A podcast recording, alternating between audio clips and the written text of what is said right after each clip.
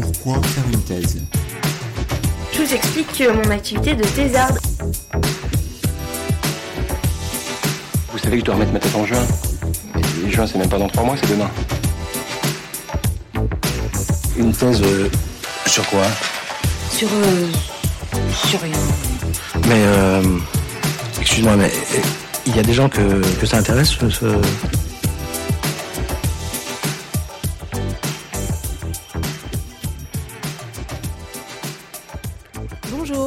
écoutez Thésar, le podcast qui fait parler les doctorantes et doctorants en sciences humaines et sociales, produit et réalisé par Marianne Le Gagneur et Jeanne Perrier. Aujourd'hui, et pour la première fois, nous recevons une doctorante en droit qui nous parle de ses recherches et de son expérience de la thèse. Constance Lehmann est actuellement en quatrième année de thèse à l'université Paris-Saclay et elle étudie le prix et la valeur en droit.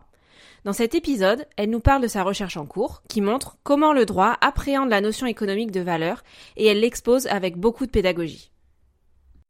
Constance nous explique aussi plus largement en quoi consiste la thèse dans sa discipline. Elle nous parle de son contrat d'ATER, ATER, c'est-à-dire d'attaché temporaire d'enseignement et de recherche, qu'elle effectue après son contrat doctoral pour continuer à toucher un salaire tout en enseignant à l'université.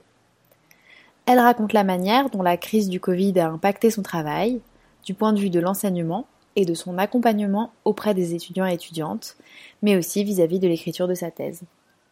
Enfin, elle aborde la manière dont elle fait face à cette expérience de la thèse en étant entourée avec plusieurs passe-temps, mais aussi grâce à un accompagnement psychologique. Bonne écoute Alors, je m'appelle euh, Constance, je suis en fin de quatrième année de thèse en droit privé. Euh, voilà, je fais aussi un, un donc je suis attachée temporaire à l'enseignement à la recherche. À temps plein, je donne des cours euh, dans une fac parisienne. Et, et voilà.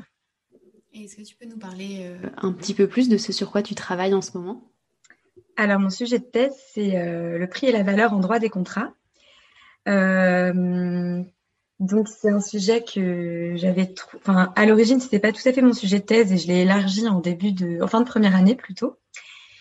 Euh, donc, c'est un sujet qui peut sembler très économique et finalement assez peu juridique.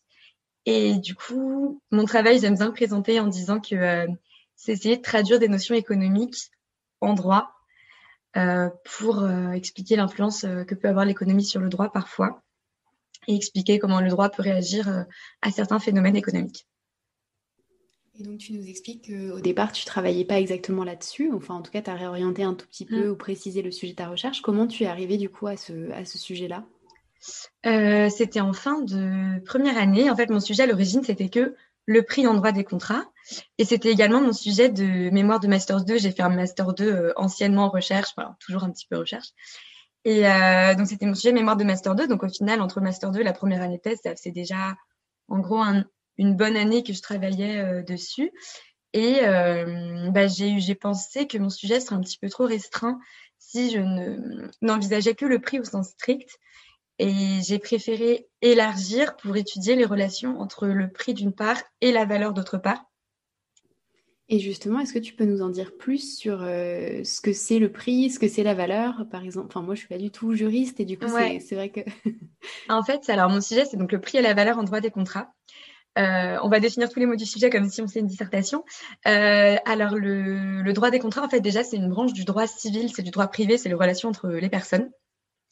Et le droit des contrats, en fait, euh, c'est enfin, c'est vraiment la, la base du, du droit et on va- toutes les autres branches du droit privé se sont construites à partir de ce socle commun. Par exemple, tu vois, quand tu achètes une baguette de pain, bah, tu construis un contrat, de- tu conclus un contrat de vente avec ta boulangère. Quand tu vas te faire couper les cheveux, c'est un contrat de prestation de service. Euh, L'appartement que tu loues, c'est un, c'est un bail, donc c'est un contrat de location. Donc en fait, tout ça, c'est des contrats. Et en fait, dans une journée, on, sauf en ce moment parce qu'on ne sort pas de chez nous, mais en temps normal, on en conclut énormément des contrats. Aller boire un verre, acheter un ticket de métro, euh, voilà, habiter dans son appartement, notre assurance, euh, tout ça, c'est des contrats. Et en fait, tout ça, c'est des contrats qu'on dit euh, à titre onéreux. C'est le contraire des contrats à titre gratuit.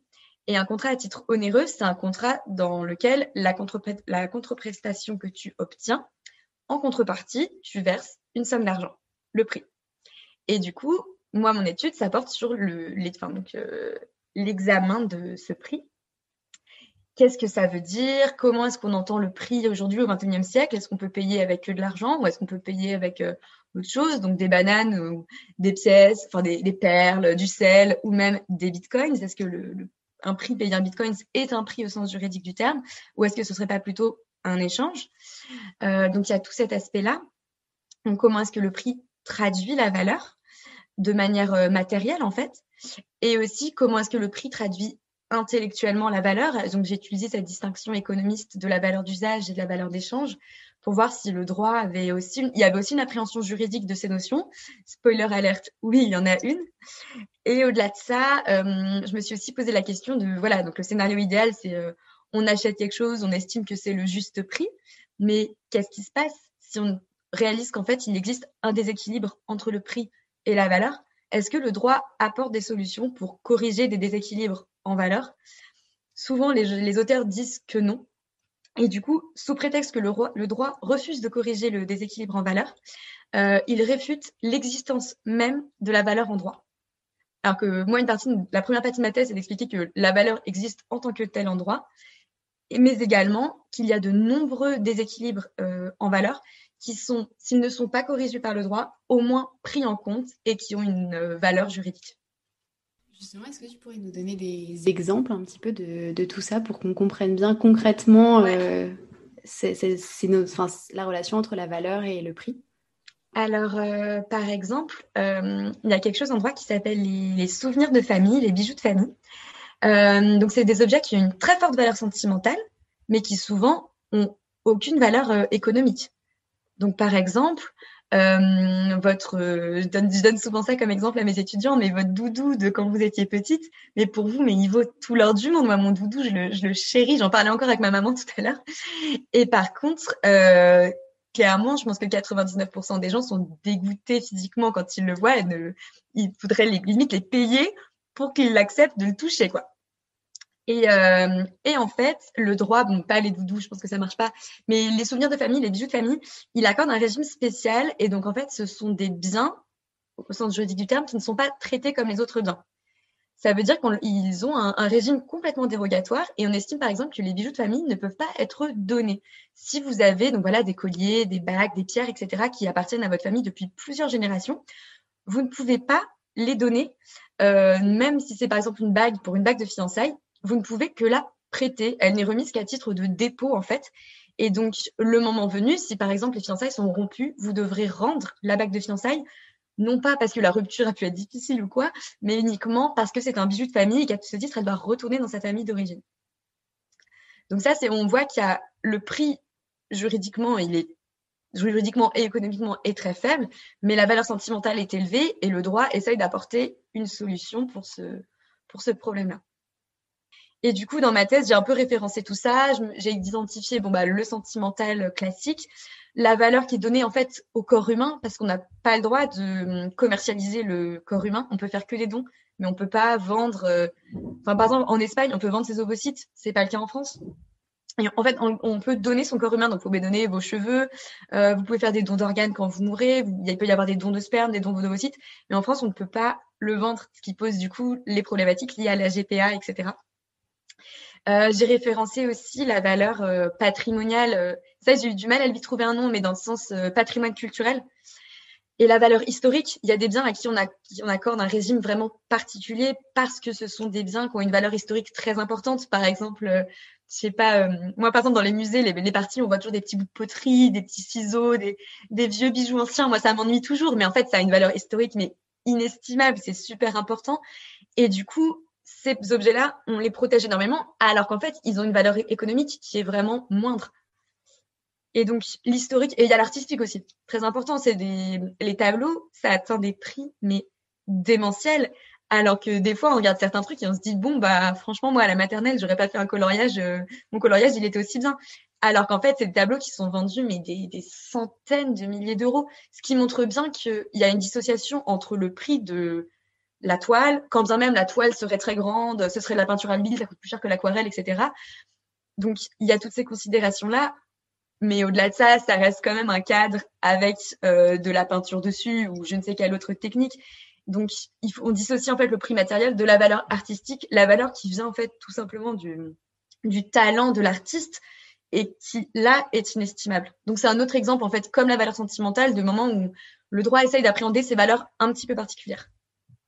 Et concrètement, du coup, pour euh, étudier ça, sur quoi tu te fondes? Est-ce que c'est sur euh, des textes juridiques ou des, des lois, des, je sais pas, des jurisprudences ouais, Alors, euh, le droit, du moins le droit français, c'est un droit qui est basé énormément sur des sources écrites.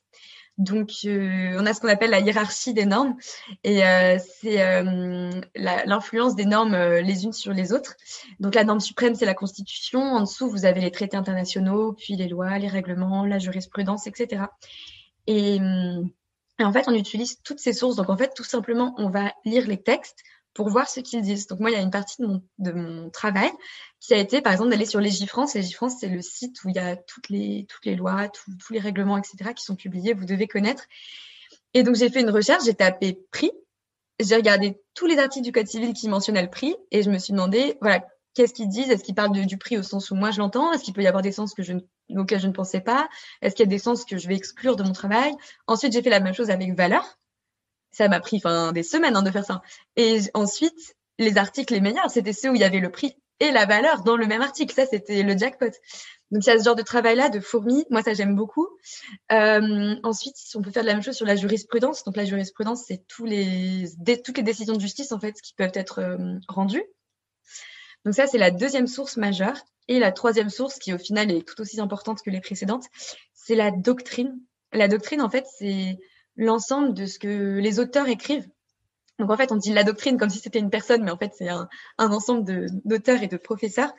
Et la doctrine, en fait, ça va du, bah, en fait, du doctorant, puisque de la, thèse, c'est de, la doctrine, jusqu'au professeur, au professeur euh, émérite qui publie des, mélanges. Et une thèse en droit, ça ressemble à quoi? En termes de format attendu ou de... Euh, alors, une thèse en droit, c'est un énorme manuscrit qui fait à peu près 700 pages on nous dit que c'est la mode des thèses courtes. Donc j'en conclus qu'avant les thèses étaient encore plus longues. Mais voilà, une thèse c'est un gros bouquin euh, bien dense. Euh, il y a pas, enfin c'est très très rare qu'il y ait des annexes. On, c'est que du texte en fait. C'est, il n'y a pas de tableau, il n'y a pas de, il peut pas y avoir de dessin, euh, il n'y a pas de statistiques, enfin ce genre de choses. Donc de graphique, c'est vraiment que du texte avec une bibliographie qui fait 30, 40, 50 pages. Et est-ce que du coup, il y a des choses qui t'ont surprise, euh, des découvertes que tu as faites euh, euh, en regardant un peu tous ces textes de droit sur ces questions de valeur et de prix? Alors, ça, en fait, c'est mon tout premier chapitre de thèse, donc je l'ai écrit en fait il y a déjà deux, ans, deux ans et demi. je l'avais trouvé super intéressant parce que du coup, je parlais de plein de choses très, très, très différentes. En fait, c'était un peu un genre de catalogue de toutes ces valeurs différentes. Déjà, moi, j'ai adoré faire de l'économie. J'en avais jamais fait avant. Au contraire, j'avais toujours fui toutes ces matières. Au final, maintenant, j'aime beaucoup. Et euh, donc déjà, j'ai adoré faire de l'économie et j'ai adoré voir comment on pouvait faire de l'économie et du droit en même temps. Se demander, voilà, qu'est-ce que la valeur d'usage et essayer de l'identifier en droit. C'était un travail que j'ai trouvé passionnant. Et je me suis aussi intéressée. Euh, alors c'est un peu bizarre, mais en gros, euh, assez bien. En gros, c'est des biens qui ont, ont une valeur économique certaines qui existent donc sur le marché, euh, sur le marché au sens économique du terme, mais le droit refuse de leur donner une valeur juridique. C'est typiquement l'exemple des armes ou de la drogue. Euh, grosso modo, vous n'avez pas le droit de vendre des armes, vous n'avez pas le droit de vendre de la drogue, vous n'avez pas le droit de vendre des organes, etc. Mais pourtant, on voit bien qu'ils ont, une, ils ont une valeur économique puisque vous pouvez les acheter, mais vous n'avez pas le droit de le faire. Et du coup, je me suis interrogée sur pourquoi est-ce que le droit refuse de donner une valeur euh, économique, euh, juridique, pardon, à tous ces biens-là. Et du coup, vu que tu es, euh, dans la fin, là, je me permets de, de poser une question. Euh, quels sont les principaux résultats, du coup, de, de toute cette réflexion-là euh, dans ta thèse? Alors euh, bon, j'ai eu des réponses sur des trucs très très très très très techniques que je vais vous épargner. Euh, en revanche, euh, à ma question la plus qui était plus générale, qui était est-ce que la valeur existe en droit en fait? Quel est l'accueil que le droit réserve à la valeur? Ma réponse, elle est c'est un, un, grand oui, c'est un oui qui vient du cœur. Le droit, mais reconnaît totalement une existence à la valeur, tant du point de vue du prix en fait, dans l'existence même du prix, traduit la valeur économique en droit mais également dans ces relations une éventuelle dissonance, un déséquilibre entre le prix et la valeur quand bien même il n'est pas systématiquement corrigé parce que ce serait ingérable économiquement, il y a quand même de nombreux cas où le droit reconnaît des effets au déséquilibre entre le prix et la valeur. Et pour une thèse en droit comme la tienne, c'est quoi la portée après? Enfin, euh, je sais pas trop comment expliquer ça, mais par exemple moi euh, en sciences politiques, euh, surtout, enfin le sujet sur lequel j'ai travaillé sur la gouvernance de l'eau, concrètement, il y a des applications très pratiques en fait. ça peut intéresser des bailleurs de fonds, etc. Et en droit, en fait, généralement, enfin, je sais pas si on peut faire une généralité, mais est-ce qu'il y a une, une, portée particulière des thèses? Comment comment elles sont reçues ensuite dans l'après, quoi. Comment elles vivent leur vie ensuite en tant que thèse Leur vie de thèse quand elles volent de leurs petites ailes alors qu'elles font 700 kilos. Euh, non, non, en fait, euh, le, le, le, but de la thèse, en fait, il y en a deux. Si on est davantage d'un point de vue académique, en fait, le but, c'est un peu d'être un jour une petite note de page et d'être considéré comme la référence sur votre sujet. Euh, mais au-delà de ça, les thèses, souvent en droit, on nous dit, n'oubliez pas, il faut qu'il y ait un so what. En fait, il faut que dans votre thèse, ça ait une incidence pratique. Parce que le risque du droit, c'est qu'on se perde dans la théorie et qu'on se, enfin, que voilà, on crée des systèmes intellectuels très intéressants, mais que c'est aucune conséquence pratique. Ce que beaucoup de gens font, il y a beaucoup de thèses qui sont comme ça. C'est passionnant à écrire, mais ça fait pas avancer la science. Enfin, ça fait avancer la science, mais ça change pas la vie des gens. Et moi, enfin, justement, je répète, et je me répète souvent que le droit, c'est la vraie, la vie des vrais gens, en fait. Enfin, ce qu'on fait, ça va peut-être bouleverser la vie des gens, mais euh, et qu'il faut que ça en ait une. Donc euh, voilà, moi j'ai essayé de toujours trouver des exemples pratiques dans ma thèse pour voir quelle pourrait être l'incidence de, ce que je suis en train d'imaginer. Et euh, le but ultime en fait, c'est que si un jour devant une juridiction, une question que vous aviez appréhendée en fait dans votre thèse survient, les juges répondent en vous suivant, en allant dans votre sens en fait. Mais après, il y a assez peu de gens en pratique qui peuvent se vanter d'en être, euh, d'en être arrivés là, mais par rapport au nombre de gens qui font des thèses en fait. Mais des fois, voilà, vous lisez un livre et on vous dit, voilà, ici, euh, les juges de la Cour de cassation se sont inspirés de la thèse de Monsieur Intel euh, pour rendre cette solution. Et du coup, tu nous expliquais que tu avais commencé à rédiger déjà un premier chapitre au bout de deux ans et demi, ce qui paraît un peu tôt. Enfin, on regarde comment ça se passe dans certaines disciplines. Comment, qu'est-ce que tu as fait en fait pendant les quatre années qui viennent de s'écouler? Est-ce qu'il y a un, déroulement que tu as suivi, qu'on t'a conseillé ou pas particulièrement? En fait, euh, alors j'avais donc j'ai fait mon mémoire de master 2 déjà sur mon sujet de thèse, donc j'avais en gros ouais peut-être cinq mois d'avance entre guillemets, donc ça m'a aidé pour présenter mon sujet à l'école doctorale. Et ensuite, j'ai commencé la thèse officiellement en septembre 2017 et j'ai commencé à rédiger l'hiver 2019. Donc en fait, au bout d'un an et demi, mais ça faisait deux ans avec le, le mémoire avant. Euh, alors c'est à la fois court et long. Euh, c'est long au regard des délais que l'école doctorale nous impose, puisque nous, de plus en plus, on nous demande de soutenir en cinq ans. Bon, bah, si au bout de cinq ans, il faut que la thèse soit bouclée, il faut commencer à rédiger à un moment. Euh, c'est court au regard de certaines autres thèses. La légende dit qu'une bonne thèse en droit, ce serait une thèse qu'on mettrait dix ans à faire. Euh, moi, pour des raisons euh, économiques et personnelles, je me suis toujours dit que ça n'allait pas être envisageable. Et du coup, je me suis très rapidement dit, et c'est un conseil qu'on m'a donné en début de thèse, en fait, on m'a dit, dépêche-toi, fais ta thèse le plus rapidement possible, sans la bâcler pour autant. Et du coup, c'est un conseil que je me suis vraiment appliqué. Et surtout, au bout de un an et demi de recherche, sachant que nous, les recherches, c'est vraiment, voilà, enfin, comme je dit tout à l'heure, on lit des articles, on lit des textes, on va à la bibliothèque, on n'a pas du tout cette notion de terrain qui peut, je pense, changer un petit peu les idées. Donc moi, je passais vraiment toutes mes journées à la bibliothèque à faire l'éponge. En fait, j'ai énormément lu, j'ai pris des, enfin, après, d'un côté, c'était génial parce que clairement, j'étais payée pour lire des livres, ce que je pense être le meilleur métier de la Terre. Mais du coup, j'allais à la bibliothèque tous les jours, je lisais, je lisais, je lisais et je faisais l'éponge il y a un moment, je pense que mon éponge, elle n'en pouvait plus. Il fallait que, qu'on les sorte un petit peu.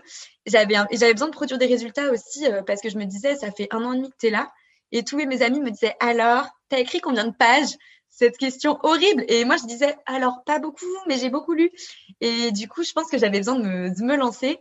Et je me rappelle, je me vois encore, j'avais l'impression d'être, euh, vous savez, en haut d'un, du plus haut plongeoir à la piscine et quand je me suis retrouvée devant ma petite page web, je me suis dit, allez, tu sautes, tu sautes. Et je pense que j'ai un peu fait du refus d'obstacles pendant deux, trois jours.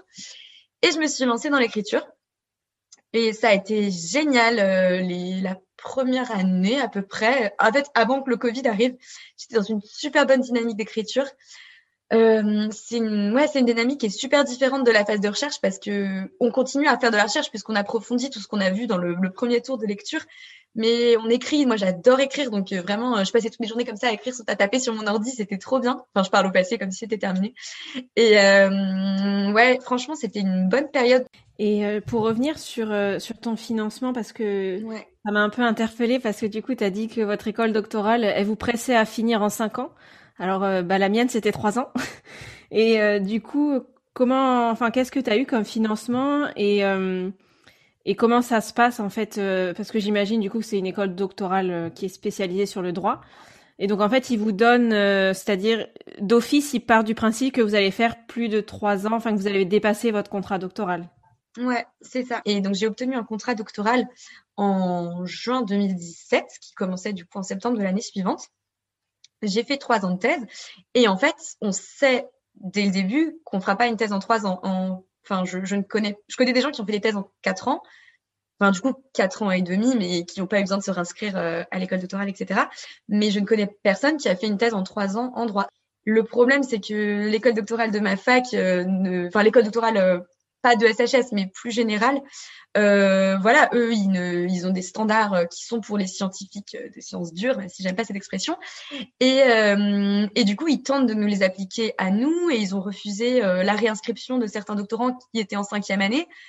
Donc, ce que je trouve pas forcément correct parce que si on vous dit en commençant votre thèse, vous avez que cinq ans, c'est une chose. Si en cinquième année, on vous dit, ah, bah désolé, en fait, c'était que cinq, faut pas changer les règles du jeu en cours de partie, en fait. Et donc, du coup, voilà. Donc, en fait, on sait dès le début qu'on va faire plus de trois ans de thèse. Et donc, à la fin du contrat doctoral, on se pose la question est-ce qu'on fait un ou deux ans de chômage pour terminer la thèse ou est-ce qu'on prend un contrat d'ATER Et moi, j'ai choisi la terre, la terre euh, temps plein. J'ai changé de fac aussi parce que j'avais envie de changer un petit peu d'univers. Vu que j'ai fait toutes mes études dans ma fac, enfin, depuis la L1, j'étais au même endroit, c'est à 15 minutes de chez mes parents. J'avais besoin de sortir un petit peu de cette petite bulle, donc je suis partie. Et euh, je suis très très contente d'être partie. Et euh, j'ai demandé un ATER temps plein que j'ai obtenu dans une autre fac. Et je termine actuellement ma, première année d'ATER. Et pourquoi du coup tu as choisi euh, le faire un ATER et pas bénéficier de tes allocations chômage? Parce que je pense que quelque part obtenir un ATER, c'était obtenir une forme de reconnaissance de la part de l'université, de la validation, et que j'en avais beaucoup besoin. Et puis aussi, bah, pour des raisons économiques, en fait, puisque un ATER temps plein, on gagne plus qu'un ATER, euh, que le, les allocations chômage auxquelles on a droit. Donc, euh, je me dis que si je termine pas ma thèse, je pourrais toujours utiliser mon chômage après. De toute façon, on nous dit beaucoup que le chômage arrive à un moment dans la thèse, malheureusement. Mais, euh, mais voilà, j'ai préféré utiliser mon ATER parce que j'en avais besoin moralement, on va dire.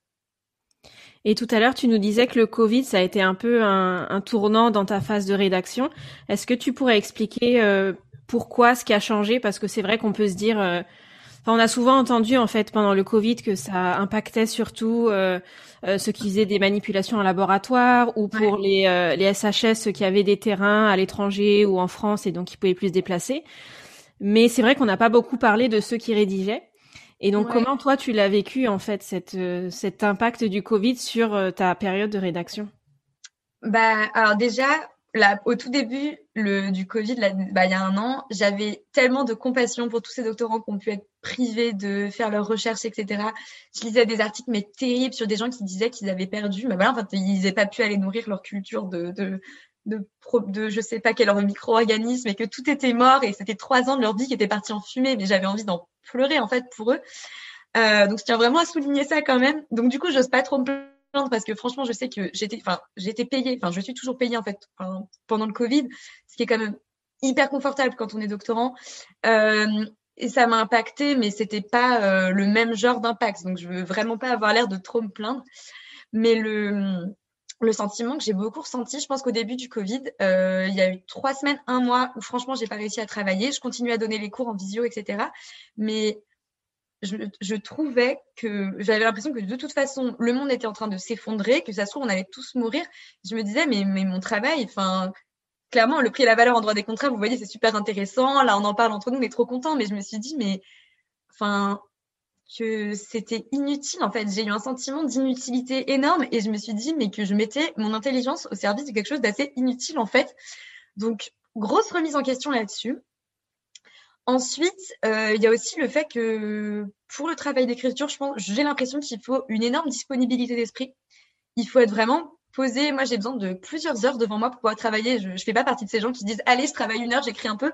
Moi, j'ai besoin de me poser, de, de, vraiment réfléchir. Je reprends le fil de ma réflexion où je l'ai laissé et je remets tout bien à sa place. Ça prend du temps. Et, euh, et en fait, j'avais pas du tout cette disponibilité d'esprit euh, pendant euh, cette période. Enfin, je me souviens, tous les jours, on avait des chiffres nous disant combien de personnes étaient mortes. Enfin, c'était épouvantable. Et du coup, voilà, moi, je, je, je ne trouvais plus de sens dans mon travail et je n'arrivais pas à me mettre dans l'état d'esprit qu'il faut pour y arriver. Du coup, je me suis dit, ne culpabilise pas. Là, on attaque le sujet royal de la thèse de la culpabilité, mais non, je me suis dit, ne culpabilise pas, ça ne sert à rien. Euh, profite de ce temps qui t'est donné et ça, t'arrivera plus jamais dans ta vie, en fait, de pouvoir te dire que tu peux faire des cookies toute la journée et te balader en pyjama. Donc, à la limite, profite de ce moment-là et tu recommenceras à travailler quand tu y arriveras. Et par rapport à ton ATER, euh, justement, concrètement, comment tu organises tes journées ou tes semaines quand tu dois gérer ben, les cours et en même temps euh, la rédaction de ta thèse? Alors, je gère ça avec un Google Agenda de l'enfer où euh, je me réserve, euh, par exemple, des grosses plages de thèse. Et au final, le début du semestre se passe très bien. Là, je vous fais la moyenne sur l'année. Euh, je sais que même quand j'avais pas autant de télé, je me faisais toujours des grosses plages horaires de thèse. Je me disais, par exemple, je vais à la bibliothèque de 13h à 19h et je travaillais pendant 6 heures non-stop ou avec une petite pause au milieu. Et je travaillais vraiment 6 heures super efficaces. J'étais pas sur mon téléphone, etc.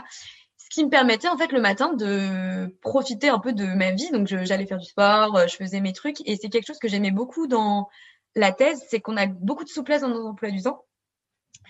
Euh, du coup, le début du semestre, globalement, euh, je me dis, par exemple, le matin, je prépare mes cours et l'après-midi, je travaille ma thèse. Donc, globalement, je me rajoute quand même 4 heures de travail par rapport à ce que je faisais avant par jour donc ça me fatigue quand même beaucoup. Et à la et ensuite, bah, il y a les moments où je donne les cours, donc j'arrive à jongler entre les deux. Et puis vient le moment terrible où en fait il y a les, les galops d'essai, donc les partiels de mi-semestre. Et là, c'est le l'hécatombe euh, de copies. Je termine un paquet, j'en commence un nouveau, etc. Et là, clairement, les moments de thèse, ils passent euh, à la trappe. Et je donne les cours, je corrige les cours, je prépare les cours. Euh, je corrige des copies qui ont deux semaines de retard et je m'excuse en les rendant aux étudiants. Mais euh, ouais, voilà, là, honnêtement, c'est cette période de l'année. Je pense que j'ai pas touché à ma thèse depuis deux semaines. Mais je me dis que c'est pas grave. Enfin, de toute façon, je suis payée pour donner des cours. Oui, il y a de la culpabilité parce que j'y touche pas, mais je peux pas faire autrement. Je vais pas me coucher à 4 heures du matin tous les jours. Donc, euh, je fais les cours. Quand ça va se terminer, j'aurai plus les cours et j'aurai tout le temps de revenir à ma thèse. Donc, euh, donc voilà. Et est-ce qu'il y a eu des difficultés particulières que tu as pu rencontrer au cours de ta thèse euh, non, il y a des difficultés de. Est-ce que c'est plutôt de qu'est-ce que je vais faire après? De la thèse. Enfin, je pense que vous savez, le monde académique c'est un monde qui est difficile. Il y a très peu de postes qui nous sont ouverts et du coup, en fait, on fait un travail qui est super dur, tout en se disant mais pourquoi on fait ça en fait? À part pour nous et pour l'amour de la science en fait.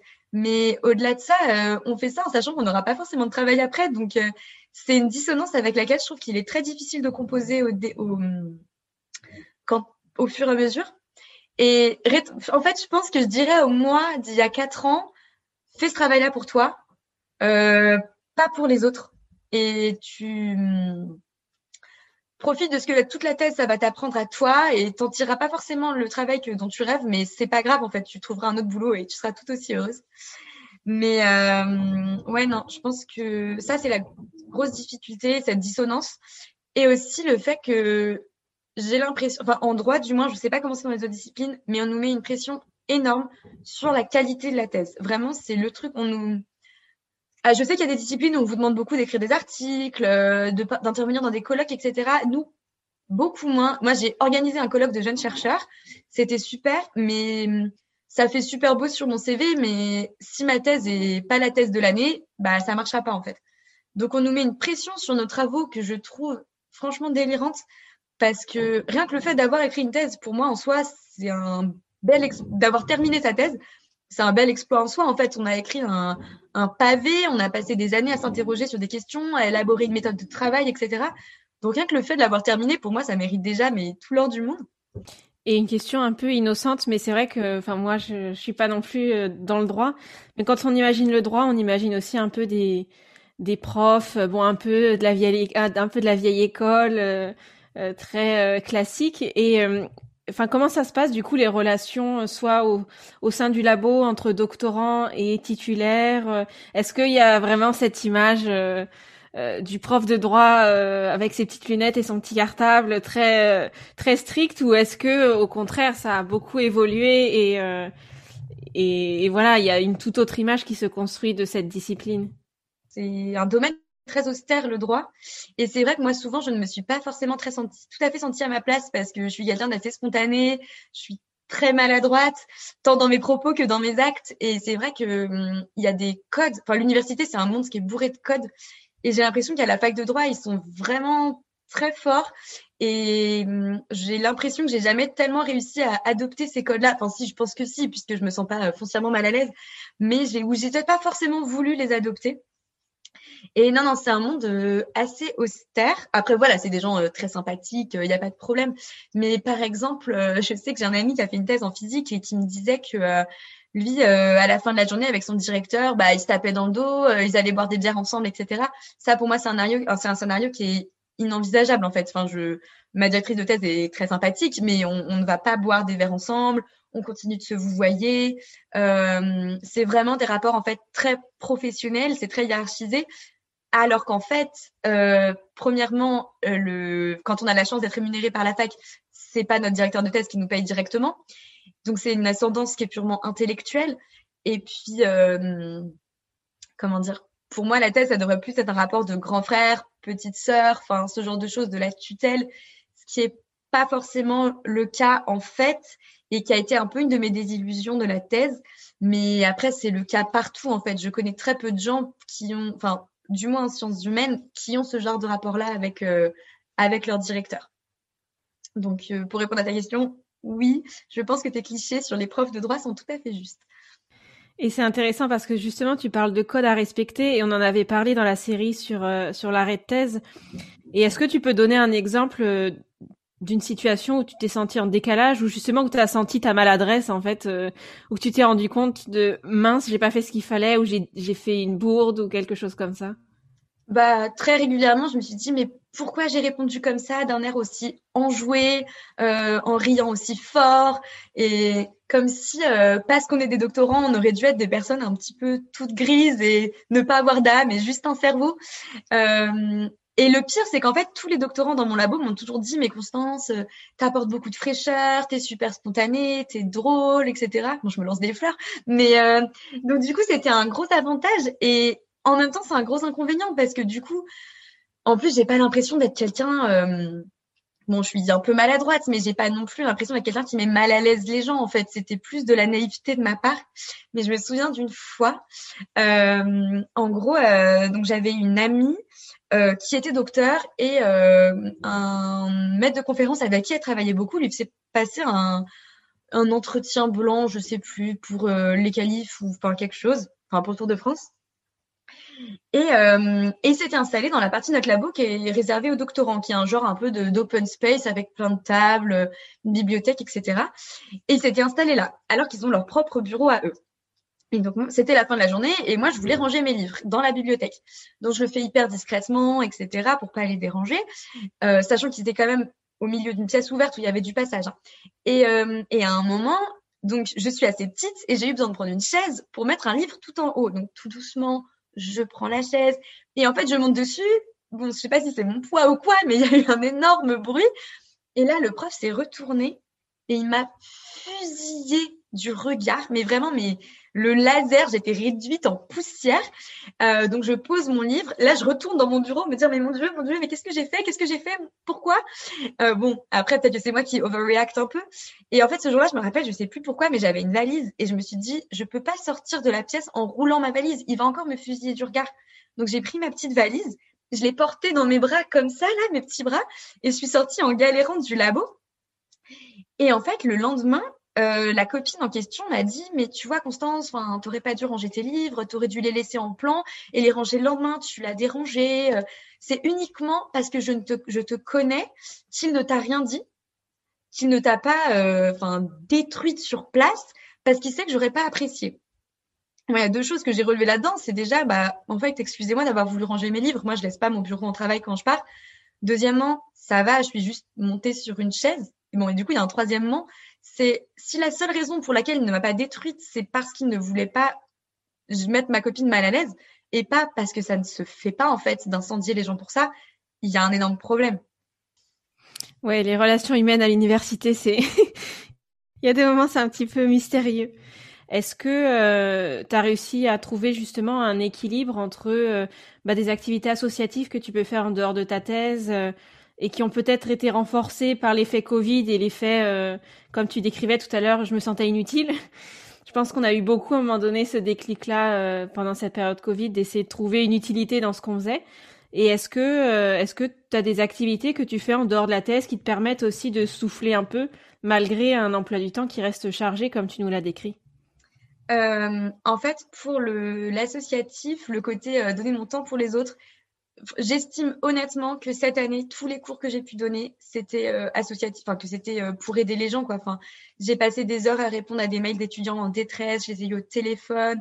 Je, en fait, j'ai eu conscience que nous, les chargés TD, on était en première ligne, que c'était vers nous que les étudiants pouvaient se tourner et que c'était mon travail en fait d'être bienveillante et de les écouter, d'en prendre en compte, etc j'ai passé du temps à les écouter. Je sais qu'ils vivent des choses difficiles et c'était la moindre des choses de prendre le temps de faire ça pour eux. Du coup, comme euh, c'était, ça a été franchement difficile humainement, j'ai trouvé cette année parce que je suis quelqu'un de très empathique et du coup, j'avais beaucoup de mal à pas me laisser atteindre par leur détresse, euh, etc. Donc, je me suis un peu plus blindée au deuxième semestre et ça s'est mieux passé pour moi. Donc euh, voilà. Et à côté de ça, en fait, je me suis toujours obligée pendant la thèse à avoir un rythme un petit peu de bureau. J'ai des fois j'ai fini très tard et des fois j'ai travaillé le week-end, mais je me suis dit que sinon on devenait fou en fait à, à travailler autant. Et du coup, j'ai toujours fait beaucoup de choses à côté. Donc, j'ai toujours bah, beaucoup vu mes amis. En fait, j'ai la chance d'être très, très bien entourée. J'ai beaucoup vu ma famille. Et j'ai toujours fait beaucoup de sport pour le, bien-être euh, moral, en fait, parce que ça fait juste du bien de se vider la tête. Et du coup, euh, je fais beaucoup de pilates, de yoga. Et je me suis récemment mise à faire du patin à roulettes. C'est ma mon challenge de 2021. Et en fait, euh, c'est super cool parce que, bon, au début, c'était dur. Maintenant, je progresse. Et en fait, ça fait vraiment des échéances à court terme je me vois progresser, etc. Alors que je compare ça avec la thèse, c'est quand même un travail de longue haleine sur du temps, très longtemps, dont on voit pas les résultats tout de suite. Et c'est vrai que faire un truc sur du court terme qui progresse vite, bah ça fait vachement de bien au moral en fait. Donc euh, pour le coup, si c'était à refaire, je pense que je commencerais le patin plus tôt dans la thèse, dès le début. Peut-être qu'aujourd'hui là, je devrais faire un triple axel et j'irai au JO. Mais euh, non, non, pour le coup, le sport, c'est vraiment le truc qui m'a aidé et mes amis. Le sport et mes amis, euh, je leur dois tout pendant la thèse. Et donc tu nous as parlé euh, du, du, sport qui t'a beaucoup aidé et le fait que tu étais aussi beaucoup entouré par tes amis.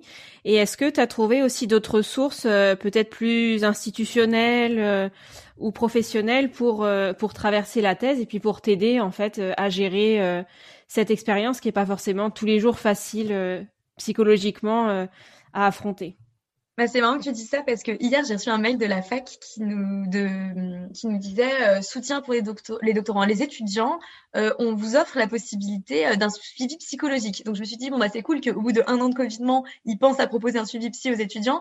Et après je me suis dit mais attends moi je suis étudiante, ça veut dire qu'en fait peut-être qu'ils ils font enfin un suivi psy pour les doctorants. Chose que moi j'ai faite en fait, ça fait beaucoup de en fait, au mi en début de troisième année j'ai commencé bon c'était pour des raisons personnelles à aller voir un psy parce que je me suis toujours dit que l'hygiène mentale, c'était aussi important que l'hygiène euh, corporelle.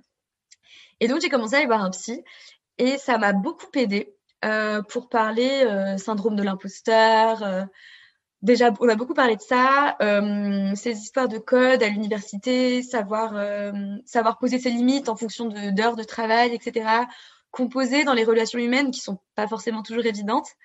Et, euh, et voilà. Et des fois, j'envisage de, de larguer mon psy. Et, euh, et en fait, j'avais très envie de le faire, je crois, euh, avant le premier confinement. non, c'était un peu plus tard. Bref, à un moment, je me suis dit qu'il m'était plus très utile. Et après, il m'est arrivé deux, trois bricoles à la fac. Et je me suis dit, non, mais en fait, c'est hyper important, le suivi psy. T'arrêteras la, psy, le, la psychanalyse quand tu auras soutenu. Mais euh, garde-le sous le coude. Et en fait, je pense que c'est un bon conseil à donner à un futur doctorant. C'est que, en fait, on est tellement seul face à nous-mêmes. C'est tellement un défi, la thèse, qu'il faut un soutien, à mon sens, il faut un soutien psychologique euh, pour, euh, bah, pour pouvoir gérer ça, en fait. Et est-ce que tu aurais des recommandations culturelles en lien avec ton sujet ou même des, des idées de vulgarisation sur le droit? Parce que comme on l'a dit des fois ça peut être un peu un peu compliqué à saisir et est-ce que euh, tu aurais des, petits noms de livres de films ou des podcasts à, recommander? Alors, euh, pour mon sujet, il faudrait lire Le Capital de Karl Marx, que j'ai lu et que j'ai adoré. Euh, mais au-delà de ça, pour le droit, ce qui est le plus souvent vulgarisé, c'est le droit pénal ce qui est pas du tout, du tout mon... Enfin, je trouve c'est très intéressant, mais c'est pas du tout mon truc. Du coup, comme livre, on recommande souvent Ne tirez pas sur l'oiseau moqueur. La ligne verte. sinon, dans les séries, la plupart des gens regardent Suits, mais en vrai, c'est super romancé et même moi, juridiquement, je comprends rien à ce qu'ils font. du coup, je recommande plutôt The Good Wife, qui pour le coup, c'est juridiquement très intéressant. Euh, il y a vraiment des cas de droit où même moi j'étais là, mais qu'est-ce qu'ils vont faire? Et, euh, et c'est comment dire, il y a beaucoup, de questions sur les nouvelles technologies aussi. Il y a plein d'affaires avec euh, des crypto-monnaies, des réseaux sociaux, de la de données personnelles, etc. Donc ça, super intéressant. mais c'est du droit américain. Donc du coup, ça se passe pas du tout comme chez nous. du coup, en droit français, je recommande Engrenage. C'est une série Canal. C'est trop bien. On apprend plein de choses. C'est super réaliste. Et voilà, je pense que sinon. Et sinon, il y a les livres de Gisèle Halimi sur. Euh, j'en profite pour le petit moment féministe, mais euh, sur le procès de Bobigny, etc., qui sont super. Et non, voilà, je pense que c'est ce que je recommanderais à quelqu'un qui veut un peu euh, voir le droit. Et comme podcast, oui, un super podcast, ça s'appelle Fleur d'avocat. Euh, c'est une ancienne avocate en fait qui s'est reconvertie. Elle a un petit peu, bah maintenant en fait, elle est plutôt coach pour avocats pour les aider à développer leur clientèle. Elle fait une formation qui s'appelle Bien dans ma robe. Je trouve ça à mourir de rire. Et en fait, elle interviewe des avocats épanouis parce que les avocats, enfin, c'est une population euh, de gens qui sont souvent euh, soit fous, soit très déprimés, j'ai l'impression. Et du coup, euh, c'est hyper inspirant en fait. C'est plein d'avocats et on voit qu'en fait, c'est des gens qui ont des des parcours super différents. Il euh, y en a aucun qui s'est dit bon bah je fais l'école d'avocat puis ensuite je fais ça et ensuite qui arrive à ses fins. Ils ont tous fait plein de trucs et en fait c'est super inspirant de voir que bah on peut changer ses plans et au final être très heureux dans ce qu'on fait après. Et, euh, et c'est dans plein de branches du droit différentes. On apprend plein de choses sur la profession. Vraiment, fleur d'avocat, je recommande euh, Un grand merci à Constance pour avoir discuté avec nous au micro de Thésar. Merci à vous d'avoir écouté notre podcast jusque-là. Le générique est réalisé à partir d'un morceau de Tilif. Vous pouvez toujours nous retrouver et partager avec nous vos remarques sur Instagram et Twitter, at thésar-es ou par email thésar.es.gmail.com. Recevoir vos mots nous fait toujours extrêmement plaisir. Pour ne pas rater nos prochains épisodes, qui sortent toutes les trois semaines le jeudi, abonnez-vous sur votre plateforme préférée de podcast. Et si vous êtes actuellement en thèse, n'oubliez pas de vous reposer et de prendre des vacances cet été. Courage pour vos thèses, mais surtout pour tout le reste.